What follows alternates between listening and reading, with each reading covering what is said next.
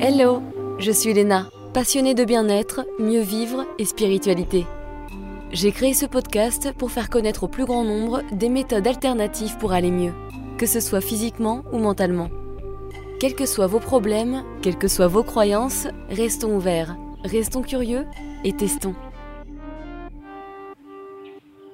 Bonjour à tous, et voici la suite de l'épisode avec Lucille Champy, aka ma jumelle, sur le sevrage efficace du sucre. Bonne écoute Et alors, quelles sont les erreurs classiques que l'on risque de faire pendant ce sevrage? Alors, la première des choses, c'est remplacer le sucre par des édulcorants, hein, qu'ils soient euh, artificiels ou, euh, naturels. Euh, les édulcorants artificiels, bah, on le sait, ils sont super nocifs, hein, ils vont perturber ton microbiote. ils vont pas diminuer en plus le risque de surpoids ou autre. Ils vont même te faire induire une sécrétion d'insuline pour certains, et puis ils peuvent être cancérigènes s'ils sont chauffés. les édulcorants naturels, eux, ils entretiennent le goût sucré. Donc, c'est pour ça qu'il faut absolument éviter. Ensuite, la deuxième des choses, c'est de ne pas se lâcher du coup sur les autres féculents pour compenser parce que ça reste des glucides. Donc, même s'ils n'ont pas un goût sucré, tu, rajoutes des glucides à ton organisme et, on va essayer de rester dans, le contrôle des portions, dans la maîtrise. Euh, et puis, il faudra aussi éviter de euh, se ruer sur les boissons caféinées parce que souvent, quand on, quand on fait un sevrage, forcément, on est un peu fatigué. Euh, du coup, bah, cette fatigue supplémentaire, on va essayer de, de la compenser avec du café, sauf que le café, il nous procure de la fausse énergie.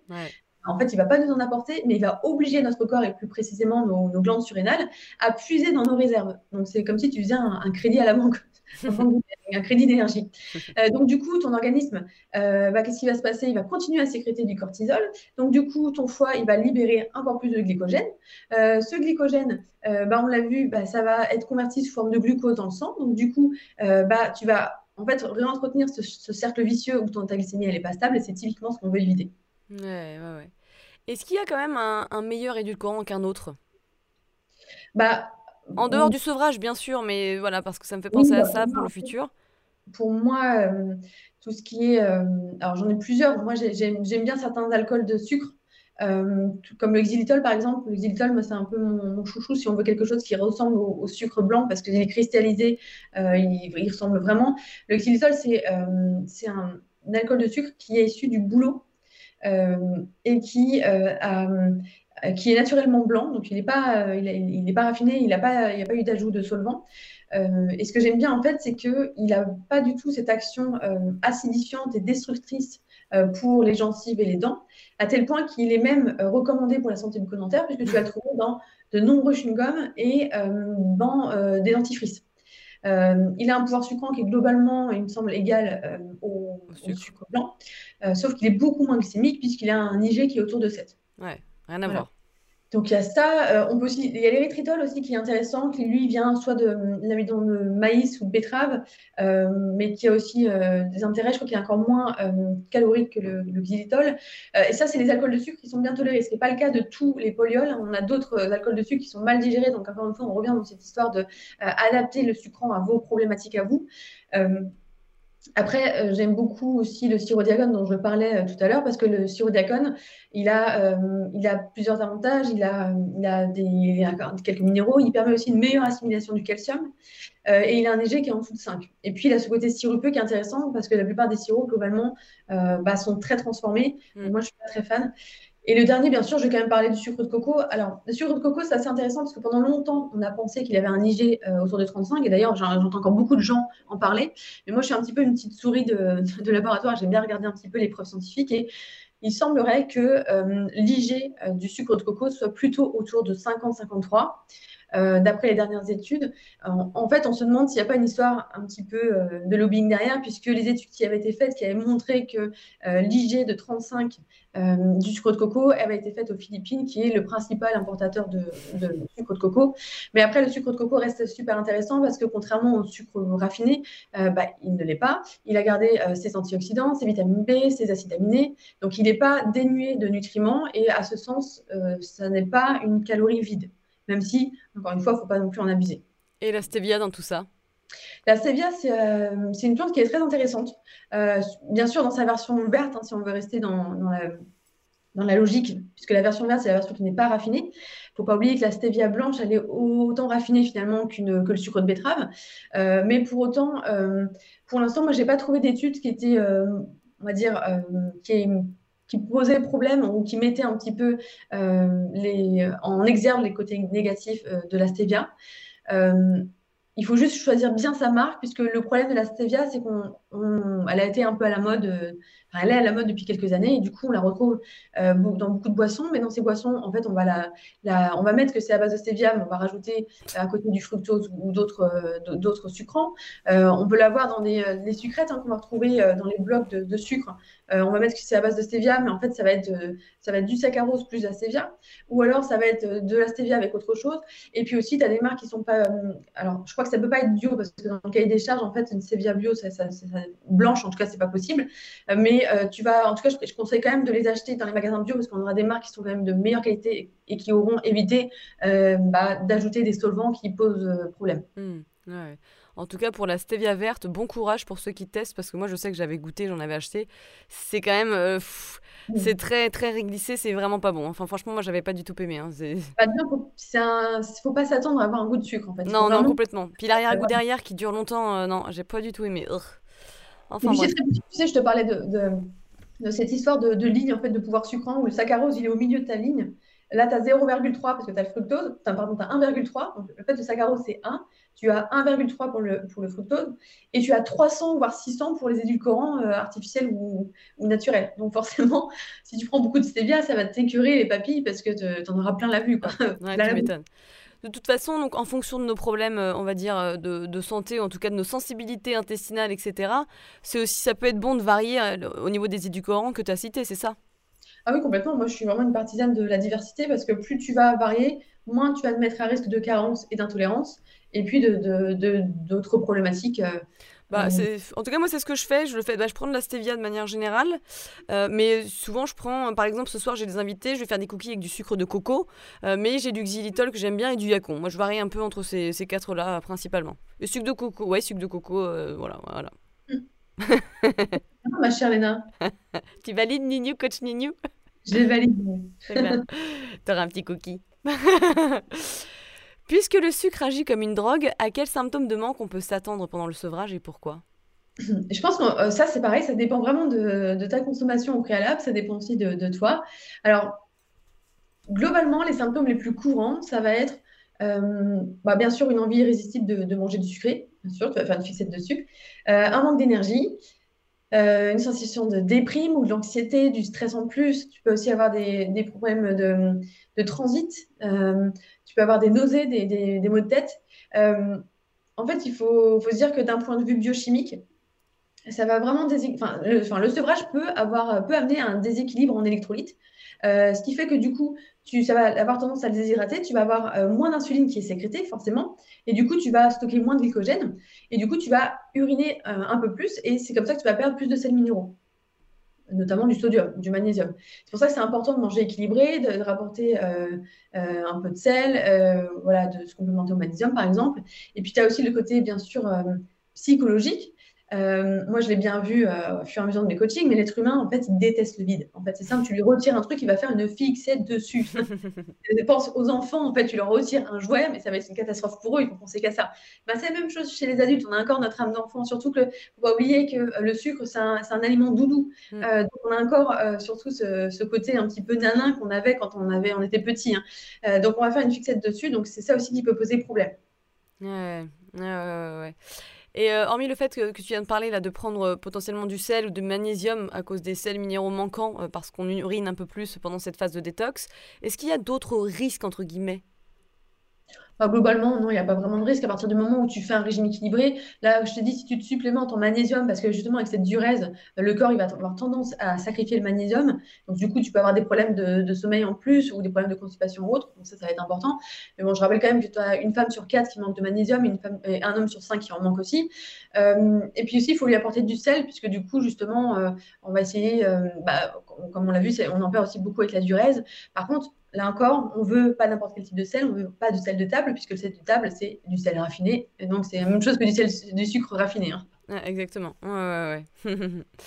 Alors bien sûr, tu décris tout le processus dans ton livre de manière plus précise, mais une fois qu'on a fait notre sevrage, comment on réintroduit les sucres de manière intelligente et surtout quel type de sucre? Je crois qu'il y a plusieurs étapes de réintroduction de toute façon. Oui, euh, bah, comme je t'ai dit tout à l'heure, dans mon programme, en tout cas, il y en a trois. Alors moi, j'ai j'ai vraiment fait euh, ce qui me semblait le plus cohérent. Euh, c'est-à-dire qu'en fait, à partir de ce moment où tu, as fini ta première étape de sevrage, ensuite tu vas passer à la réintroduction, mais tu vas pas faire les choses n'importe comment. Euh, en fait, l'idée pour moi, puisque tu as déshabitué tes papilles au goût sucré, c'est que tu réapprennes, euh, c'est que tu réintègres les sucres en fonction de leur potentiel sucrant. Donc, on va commencer par des choses très peu sucrées, et puis au fur et à mesure des jours, donc ça, ça dure deux semaines, on va intégrer des choses qui sont de plus en plus sucrées. Alors, bien sûr, pas tous les jours, mais voilà, on va essayer de réadapter en douceur cet apport de, sucre et c'est, cette, euh, cette euh, interaction entre nos papilles gustatives et le sucre. Mais alors, du coup, c'est, tu peux nous dire un petit peu, nous préciser, nous donner des exemples? Euh, bah, bah alors, je donne euh, quelques exemples. Bah, si tu veux, euh, comme tu as arrêté complètement au début de manger du sucre, la première chose que tu vas faire, bah, par exemple, tu vas reprendre certains produits laitiers. Parce que dans les produits laitiers, il y a du lactose. Le lactose, c'est un sucre simple. Euh, si, euh, ensuite, qu'est-ce que tu vas faire? Tu vas euh, pouvoir reprendre euh, de mémoire les, euh, les, euh, les tubercules qui ont un goût un peu sucré. Donc, tout ce qui est patate douce, euh, panais, euh, tu vois, ce genre de choses, carottes cuites. Ça, c'est pareil, c'est des choses que moi, euh, je, alors c'est ma vision des choses, encore une fois, euh, je, vais interdire dans la première, euh, je horreur de ce mot, mais je vais, on va mettre de côté pendant euh, la première étape parce qu'on veut vraiment déshabituer les papilles jusqu'au bout. Euh, et donc, on va les réintégrer sous leur forme nature ou même sous, la forme de farine. Et puis, on va augmenter ensuite, à- on va passer aux, fruits à Igeba ou avec des goûts plus sucrés comme les, euh, fruits des bois, par exemple. Et puis, tu vois, on va y aller grosso modo, euh, on va aller jusqu'à augmenter, mais on va y aller doucement. Hmm, hmm, super.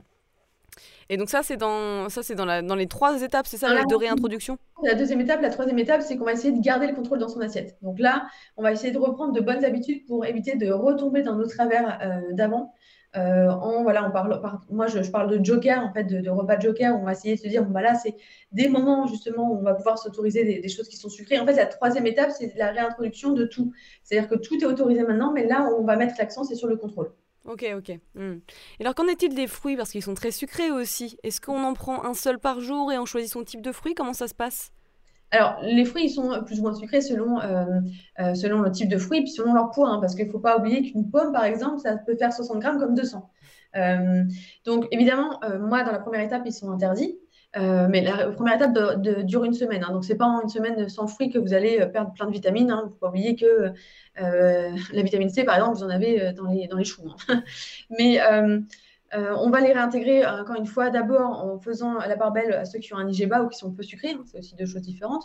Euh, donc, on va commencer par exemple avec les fruits des bois. hein. Les framboises, par exemple, elles ont un IG de 25, elles ont à peu près 4 grammes de sucre au 100 grammes, donc c'est très peu. Alors qu'une banane, tu peux être à 8 à 15-20 grammes de sucre. Et de mémoire, tu peux avoir un IG qui va être autour de 65, qui est un IG qui est proche du élevé. Donc voilà, on va faire les choses doucement, mais sûrement. Ouais, ouais, ouais. Alors revenons à quand on a fini cette détox sucre. Déjà, félicitations parce que ça doit pas être facile. Comment on peut faire des choix plus intelligents et comment on peut ne pas faire d'erreur tout en se faisant plaisir? Alors pour moi, ça va pas plaire à tout le monde, mais pour moi, il y a juste un mot-clé, c'est l'organisation et l'anticipation. Deux mots-clés. Euh, c'est pour ça que dans mon dernier euh, le guide Elsie, euh, j'avais fait un semainier, je ne sais pas si tu te rappelles. Yes, Euh, I que pour moi, je pense que tu peux pas euh, arriver à euh, contrôler tes portions de sucre, à moins que tu aies un super mental, ce qui peut arriver chez certaines personnes. Non, tu peux pas arriver à contrôler tes apports en sucre si tu n'anticipes pas. Donc pour moi, l'idée, c'est de se poser justement, notamment avec ce semainier, mais ça peut être un bout de papier hein, simplement, et se dire, bon, ok, on est dimanche, la semaine prochaine, regarde mon planning, qu'est-ce que j'ai prévu?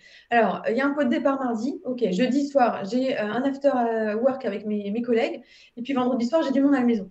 Donc potentiellement, j'ai trois choses là où je vais euh, de manger des choses un peu comme boire, des choses sucrées, où je vais avoir la tentation, donc autant faire en sorte que les jokers dont je parle dans le livre, bah, ça soit ces moments-là. Et le reste du temps, on reste dans le contrôle.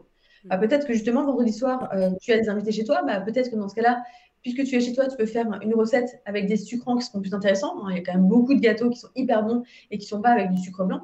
Euh, et puis euh, voilà, en fait, juste l'organisation, l'anticipation, c'est vraiment le, le mot-clé. Arriver juste à se poser 15 minutes le week-end pour anticiper ses repas et puis ses sorties ou ses, euh, ses moments sociaux, ça va vraiment faire la différence. Ouais, et puis ça se trouve après ça va rentrer dans vos connexions neuronales et puis du coup ça se fera naturellement, vous serez un petit peu plus C'est ça, habitué. moi au début avec mes clients, en fait, il faut vraiment se, se dire, bon, ok, pendant un mois, je, je, je m'y tiens, je me mets un rappel sur mon téléphone, téléphone.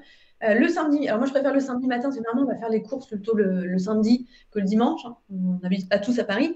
Euh, donc le samedi, je me mets 15 minutes où je me pose pour me dire ok, donc moi la semaine prochaine, je veux faire ça, je veux faire ci, je sais que j'ai telle activité, telle activité, et du coup je vais faire ma liste de courses en fonction euh, de, ce que, de ce dont j'ai besoin. Et puis je vais aussi me poser sur les événements où je sais que potentiellement je vais être attiré par le sucre et est-ce qu'il y en a où je peux éviter ou pas? Voilà, tu, tout c'est affaire d'organisation et de planification. Non mais c'est top parce qu'au final tu te rends compte que du coup ce n'est pas pour toute ta vie. C'est une réorganisation, une restructuration, une recalibration de ta manière de manger du sucre et de quel type de sucre tu vas pouvoir euh, continuer à prendre dans ta vie.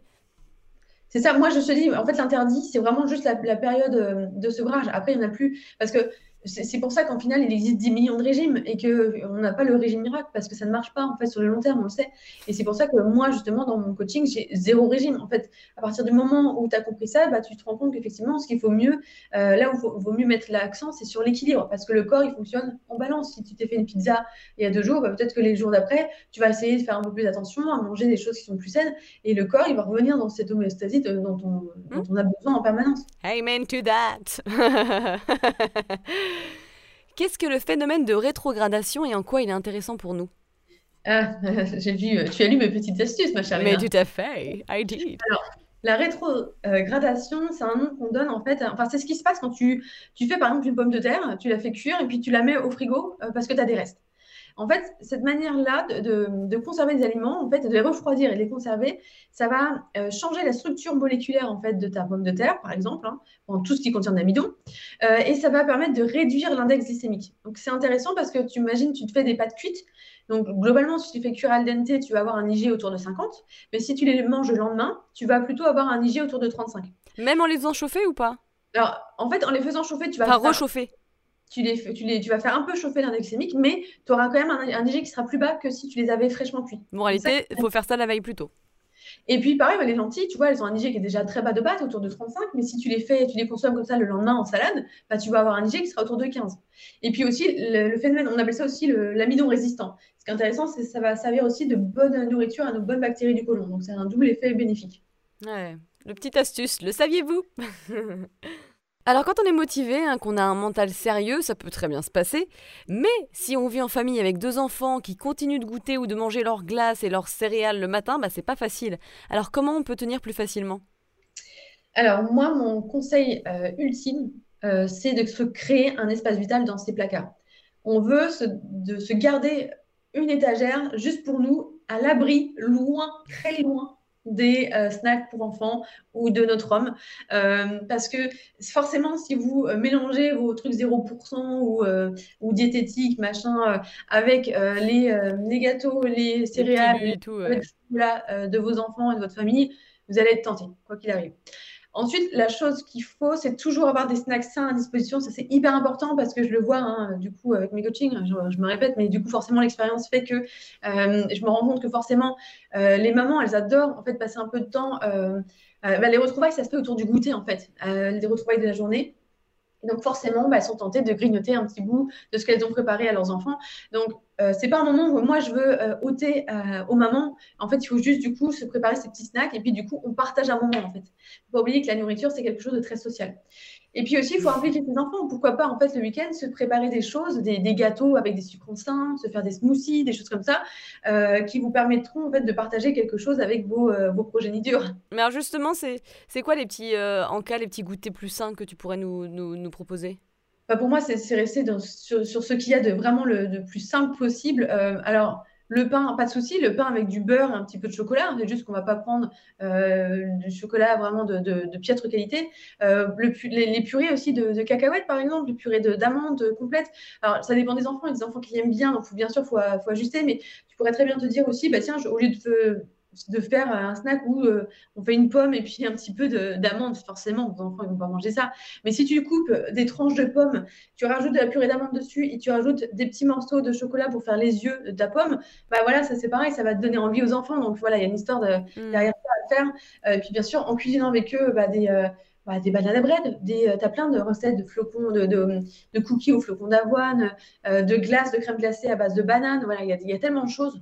Euh, qui sont faciles à faire et que vous pouvez trouver et qui seront à la fois délicieuses pour vous et qui seront bonnes pour vos enfants aussi. Alors, on a un petit peu répondu, mais est-ce que tu as d'autres choses à rajouter sur euh, cette question-là qui serait comment faire pour prévenir l'addiction au sucre de nos petits? Qu'est-ce qu'on peut, euh, qu'est-ce qu'on peut implémenter ou supprimer Alors, forcément, oui, il y, a faire ces gâteaux maison, c'est un peu plus sain, choisir différent, mais est-ce que tu as d'autres conseils à nous donner? Bah, euh, Déjà, toujours, en fait, quand le, bah, quand le bébé est, enfin, à l'âge du bébé, puisque la diversification alimentaire, elle, est vraiment cruciale. Si on commence par les fruits ou les légumes, déjà, ça pose problème. En fait, il faut aussi, essayer aussi de lui donner un maximum d'aliments variés entre ses 5 et 18 mois, euh, parce qu'il faut qu'il accepte le plus d'ingrédients possible pour que son palais il en prenne plein, euh, plein la bouche. Euh, il faut aussi, aussi bien sûr, bah, d'habituer dès son plus jeune âge à des snacks sains. et c'est super important, et là, c'est le côté plutôt psychologique qui est important, mais il faut jamais donner des produits sucrés en guise de récompense. Et à l'inverse, il faut jamais euh, punir son enfant en le privant de dessert. En fait, la nourriture, c'est ni euh, une récompense ni une punition. Et, euh, Coucou les troubles alimentaires, plus tard. et puis aussi, il faut se dire que, par contre, c'est pas pour autant qu'on va empêcher son enfant de ne pas manger comme les copains. C'est-à-dire que à la maison, vous faites vos règles, mais faut pas. Euh, on sait très bien que les enfants, et, enfin tout le monde a ce goût pour l'interdit en fait. Donc à partir du moment où vous allez dire, ok, tu vas chez ton copain, mais tu manges pas, tu bois pas de coca, tu manges pas ses cookies, bah forcément ça va pas le faire. Donc en fait, euh, il y a des règles à la maison, il y a des règles quand les copains viennent, et ça va lui permettre aussi de trouver l'équilibre. Votre mm. enfant il est assez intelligent pour se rendre compte que finalement, si vous lui expliquez bien les choses, c'est ça aussi qui est hyper important, c'est qu'il y, a le devoir de l'école, mais aussi l'éducation nutritionnelle à faire dès le plus jeune âge. Pourquoi vous, vous, ne feriez pas des jeux quand vous allez faire vos courses et que vous, vous apprenez à lire les étiquettes à vos enfants, vous expliquez les méfaits du sucre. Enfin, n'hésitez pas à, bah, justement à, regarder ce livre, à expliquer un petit peu euh, dans, des mots simples bah, pourquoi il ne faut pas trop abuser du sucre, pourquoi ça c'est bien, mais en même temps, ça c'est bon, mais en même temps, ça peut être problématique pour euh, ton petit corps, etc. En fait. Et tu penses qu'à partir de quel âge euh, ils peuvent commencer à consommer certains, je sais pas, des, certains goûters sucrés ou ce genre de choses? Oh bah ça, de toute façon, le sucre, tu l'as dès, dès, le début déjà dès, la diversification alimentaire, puisque tu vas avoir des, des fouilles. Hein. Donc, euh, le palais sucré, tu l'as, comme je te l'ai dit, tu l'as dès que tu, tu, bois au sein de ta maman. Donc, euh, au final, euh, je pense que tu peux l'habituer en fait au sucré, il n'y a pas de souci, mais encore une fois, ça dépend du type de sucre. Si tu peux éviter de lui donner des, des, gâteaux en fait sucrés et que tu lui fais toi-même tes petites compotes ou tu lui fais tes cookies euh, chocolat à one, bah voilà, ça sera déjà quelque chose de différent. Ouais, parce que ça me rappelle, tu sais, les vidéos où les enfants qui ont les bébés qui ont un an et il y a un énorme gâteau au sucre avec de la crème, tu sais, à l'américaine et qui goûtent ça et, je me dis, c'est un peu tôt, alors chacun fait ce qu'il veut. Moi, je sais pas, je, je, me dis que tu fais juste peut-être un petit, voilà, une petite banane, un petit pancake, ça suffit peut-être pour un an, tu vois, mais après, ce n'est que mon âme la vie, ma vision des choses. Bah, un an, de toute façon, à un an, ton enfant, tu fais ça rien lui faire un gâteau avec du sucre. Hein. Tu lui fais pas de sucre à un an, il n'y a pas besoin. Bah, c'est ça, en fait, c'est ce que je me dis. Tu fais un gâteau nature sans sucre et ça sera très bien pour lui. Hein. Alors, ce n'est pas un croissant qui va vous faire grossir, comme ce n'est pas une salade qui va vous faire maigrir. C'est une phrase que tu dis souvent à tes clientes, et c'est vrai qu'il ne faut pas culpabiliser à chaque fois que l'on se fait plaisir. C'est important parce que on va pas devenir pour autant contrôle fric, c'est pas le but. Hein. et euh, être contrôle fric, c'est du stress, et mm. comme le sucre, ça fait grossir et ça vous rend pas heureux. bah non, puis euh, la frustration, ça, n'amène jamais rien de bon, en fait. Si c'est pour être malheureux parce que vous mangez plus du tout de sucre. encore une fois, on revient dans cette idée de régime où, en fait, tu es tellement malheureux qu'à la fin, tu craques et puis du coup, bah, tu dis, oh, fuck, c'est bon, je, reprends tout. Alors qu'à partir du moment où tu es plus dans cette idée de 80-20 ou autre, où tu sais que 80% du temps, tu manges sainement, toujours en gardant cette idée que c'est quelque chose de sain mais gourmand. Euh, et le 20% du temps, c'est le plaisir mental, c'est le plaisir social avec les, avec les amis, la famille, bah, ton corps, il t'en tiendra pas rigueur. Et pour moi, c'est ça le, secret d'équilibre. Ouais, ouais, ouais, effectivement. Il faut, rester connecté avec la nourriture et pas se déconnecter. C'est vraiment important, je pense. Mm. Ouais. Alors, on va refaire le petit jeu de questions-réponses qu'on avait fait il y a pas mal de temps. L'idée, c'est de répondre rapidement à une petite série de questions. Commençons. Quel livre t'a beaucoup plu? Ou t'a marqué? Bah, Je me rappelle de ce que j'avais répondu la dernière fois. C'était quoi déjà? Moi, je m'en souviens plus. de, de, China Study de Dr. Et euh, quel livre m'a beaucoup marqué? J'ai beaucoup aimé, bah, tu, bien sûr, tu connais euh, The Rain Barrel Effect. J'étais sûre que tu allais dire ça. Ouais, bah non, en fait, alors, avec Léna, on adore euh, un, un, médecin fonctionnel. Cabral. Voilà, Stephen Cabral. Je l'écoutais tout à l'heure, tiens. voilà, euh, moi, globalement, bah, je crois que j'écoute tous les jours. Mais euh, il dit plein de choses intéressantes et euh, il a une histoire aussi intéressante. Et c'est vrai qu'en fait, j'aimais beaucoup cette idée. En fait, de Rain Barrel Effect, c'est la théorie de l'entonnoir. moi, c'est comme ça que je la, on va dire, je traduirais en français, c'est même plutôt la théorie du, la théorie du tonneau. C'est-à-dire qu'en fait, il explique que euh, bah, votre corps, en fait, si vous avez un souci de santé, vous avez une maladie qui se déclare, c'est parce qu'en fait, vous avez rempli votre tonneau. Il faut imaginer ça comme les gouttières euh, qui tombent dans un tonneau, et puis bah, s'il y a trop d'eau, au bout d'un moment, votre tonneau va déborder. Et c'est ce qui se passe dans votre organisme. Euh, donc, c'est vraiment un livre, maintenant, ça date, hein, il a, je pense qu'il avait sorti il y a 5-6 ans. Euh, mais j'ai toujours, trouvé intéressant. Et malheureusement, si je sors ça aussi, c'est que j'ai pas trop le temps de lire. Donc, du coup, euh, bah, il y a plein de livres qui sont dans ma wishlist pour les prochaines, prochaines vacances. Mais globalement, euh, j'ai pas trop de nouveaux à, te. Non, mais oui, mais en même temps, euh, voilà, il y a beaucoup d'anciens qui sont très bien. Tout va bien. Une astuce efficace pour être en meilleure santé? Ah, j'en ai une. Elle va te plaire. Avoir une sœur jumelle qui est un guignol, ça marche? Alors, il faut savoir que votre hôte, Léna Champi, hello, je suis Léna. Elle s'est fait de ma gueule, cette connasse en plus. Euh, Léna, Champi est aussi une, un clone incarné. Euh, et de temps en temps, on appelle ça le dieu de la connerie. Le dieu de la connerie surgit et donne une idée de génie amateur. Il me possède Voilà. ma soeur commence à faire n'importe quoi et moi, ça me fait mourir de rire. Donc moi, en fait, j'ai tout un dossier sur mon téléphone de vidéos de ma soeur euh, que j'ai mis en favori. Et bah, quand je suis un peu déprimée ou quand je suis pas très bien, et ben, je les regarde. Et ben, ça me fait mourir de rire. Du coup, forcément, rire, sérotonine, dopamine, tout va bien pour moi, je suis relaxée, je suis bien. Mais mine de rien, trêve ces plaisanteries, moi j'adore le dieu de la connerie quand il arrive parce que de toute façon je rigole de ma propre connerie, même si je suis peut-être la seule ou qu'il y a toi qui va rigoler avec moi. c'est très bien. Oh, I love you, Mais ça me rappelle toujours, euh, alors je ne sais plus son petit nom au coco, euh, c'était un, il me semble que c'était un journaliste, je crois en tout cas, qui a écrit un bouquin et qui s'est guéri d'un cancer en rigolant tout le temps. C'est-à-dire que son but c'était de rigoler, donc il regardait toujours des shows qui, qui faisaient rigoler. Et en fait, finalement, bah voilà, ça ça l'a aidé à guérir de son cancer. Et je pense vraiment qu'il y a une part qui est hyper puissante, je vous l'ai déjà dit, parce que si vous suivez mon podcast ou mes posts Instagram, etc., vous comprenez ma, vision euh, du mind-body, mais effectivement, avoir ces émotions beaucoup plus agréables pour le corps, et eh ben ça, le déstresse et ça le remet plus en harmonie, et à même de lutter contre euh, les différents euh, toxines ou problèmes du corps c'est complètement biochimique en fait, hein, puisque en fait le rire va entraîner plein de réactions dans ton corps qui vont faire que tu te sens bien et que justement tu vas déclarer, tu vas produire des neurotransmetteurs qui vont euh, justement t'amener beaucoup plus de sérénité, qui vont te déstresser. Le stress c'est l'ennemi numéro un, le stress tue, hein, c'est faut vraiment se le dire comme ça. Euh, et bah du coup l'ennemi du stress c'est finalement le rire. Moi je sais que euh, autant la respiration, j'arrive pas forcément à déstresser, mais par contre tu me fais, j'ai un fou rire avec toi, bah, je sais que mon ventre, le poids que je peux avoir à cause du stress, je ne l'ai plus. Donc il y a vraiment un pouvoir effectivement euh, de guérison hein, qui n'est pas anodin et c'est pour, c'est, pour ça d'ailleurs que bah, on a des, des, clowns qui vont voir les, euh, les enfants dans les hôpitaux. Euh, Ça aussi que moi j'ai arrêté de regarder les informations et que je regarde que des choses qui me changent un peu les idées parce que sinon ça te broie le moral et, et c'est pas bon. Bah, c'est ce que je te disais. Hein, euh, moi, maintenant, j'arrive même plus à regarder des, je sais pas, des séries sur les psychopathes ou des séries mm. avec trop de thrillers, des, des, trucs du FBI ou des trucs glauques. J'ai vraiment de plus en plus de mal parce qu'en fait, je me rends compte que ça me fait, ça me fait pas du bien. Alors, bien sûr, euh, euh, je dis pas du tout que c'est mauvais ou quoi que ce soit. Je parle juste de ma perception. C'est que je, je, je, je n'ai plus besoin de ça. Je n'ai plus envie d'entretenir ces ondes. Je préfère quelque chose de léger, limite un peu plus superficiel qu'avant, ou en tout cas intéressant, mais voilà, romantique, etc. En fait, moi, ça me fait du bien. J'ai choisi ce camp de l'amour ou de, ou de, de, des choses plus légère et ça me fait vraiment du bien. Et encore une fois, c'est à se respecter, bien sûr. Moi, je vois mon chéri, il s'en fout, il regarde les infos tous les jours. C'est encore une fois euh, très très personnel. Mais je trouve que dans tous les cas, on ne rigole plus assez. ça, c'est triste. Moi, je vois ma mère, tu, enfin, ma mère, notre mère, mais quand elle est avec ses copines, déjà elle se couche à 4h du matin alors que nous on est couché depuis quelques heures. et se pète des fous rires, mais tout le long, mais je sais pas ce qu'ils se disent. Hein. Donc voilà, pétez un coup mes enfants parce que ça fait du bien. Bonjour. Alors, on continue. Une habitude à supprimer. Euh...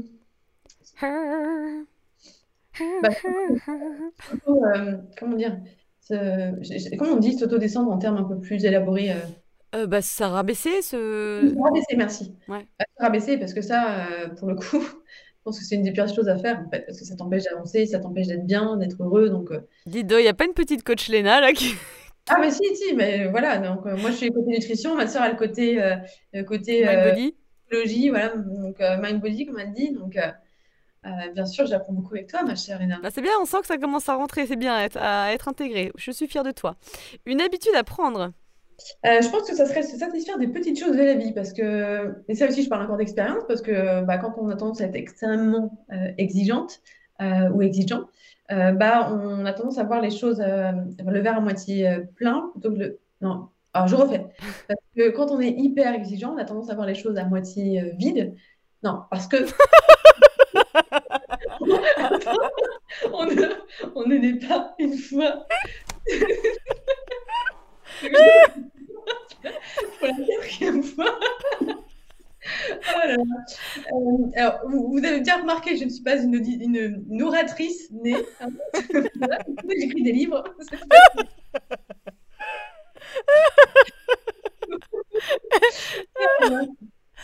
Et toi, t'es un peu parce que je souris, je corrige un peu dans ça va. On se complète, c'est ça qui est bien avec Lucille. Oh là là. Une est sur l'écrit, une qui est sur l'oral. Bah, c'est bien, écoute, tant qu'à faire. Donc tu voulais dire pour en revenir à compris la phrase. On ne voit pas le verre à moitié. Oh non, On va jamais y arriver. bon bref, tu vois le, le verre à moitié vide, quoi. C'est ça que tu voulais dire. c'est bien sûr. Oh, j'ai chaud dans, mon, dans ma cabane à œufs, là. Ouf. tu voyais, du coup, on rigole et on se détend les petits bidous. Alors, La prochaine question, s'il vous plaît. Je ne pas celle-là. en fait, je vais répondre pour toi. Donc, ce que ma chère, ma chère jumelle, ma chère moitié Nini me dit, voulait vous dire, c'est qu'effectivement, le bonheur se trouve dans les petites choses simples du quotidien. Enfin, vous l'avez compris, quoi. Mais je suis quand même vraiment d'accord et je te regarde plus parce que sinon je vais repartir en fou rire.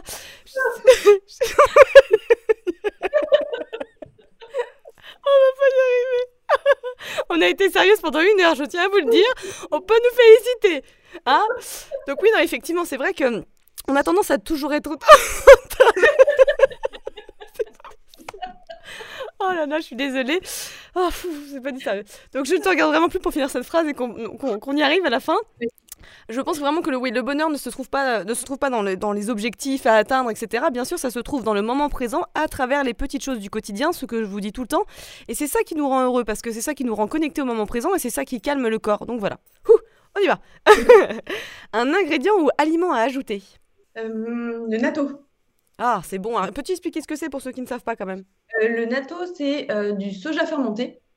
Alors, à première vue, c'est vrai que quand on parle de soja fermenté, ça donne pas envie. C'est vrai qu'à la base, le soja fermenté, c'est vraiment les graines de soja qui sont fermentées. Ça fait des petits filets. hein. Vous avez peut-être vu ça euh, dans des reportages. Chez les Japonais? Voilà, mais bien sûr, c'est c'est- c'est la base de l'alimentation japonaise. Euh, par contre, on trouve aussi en poudre. Et bien sûr, c'est en poudre que je vous recommanderais parce que c'est beaucoup plus facile. Et moi, je trouve que ça apporte un super goût à vos légumes, à vos crudités, à votre salade. Et euh, en plus, euh, c'est un des seuls aliments qui contient la vitamine K2. Donc, une vitamine qui est très importante et qu'on n'a pas beaucoup dans l'alimentation et qui va aussi d'ailleurs de pair avec la vitamine D notamment euh, et qui est très importante pour la santé des os. Et moi, j'ai les os fragiles, donc le natto, c'est quelque chose que j'aime beaucoup. Hmm. Alors, autre que le sucre, un ingrédient ou aliment à supprimer? Euh, oh, je dirais tout aliment qui vous fait mal au ventre, en fait. Hein. Euh, Ça dépend, c'est 90%. Donc... Parce qu'on mange tellement d'aliments pas très bons. Euh, attends, si je trouvais, est-ce que je peux trouver quelque chose, un aliment à supprimer? Tout produit alimentaire qui a plus de 10 euh, ingrédients dans son étiquette nutritionnelle. Good answer, ok. Une vitamine ou autre, pardon, à tester en prise de sang régulièrement? Ah bah, la vitamine D, Classique, mais très bien, très bonne réponse. Un complément alimentaire essentiel? magnésium.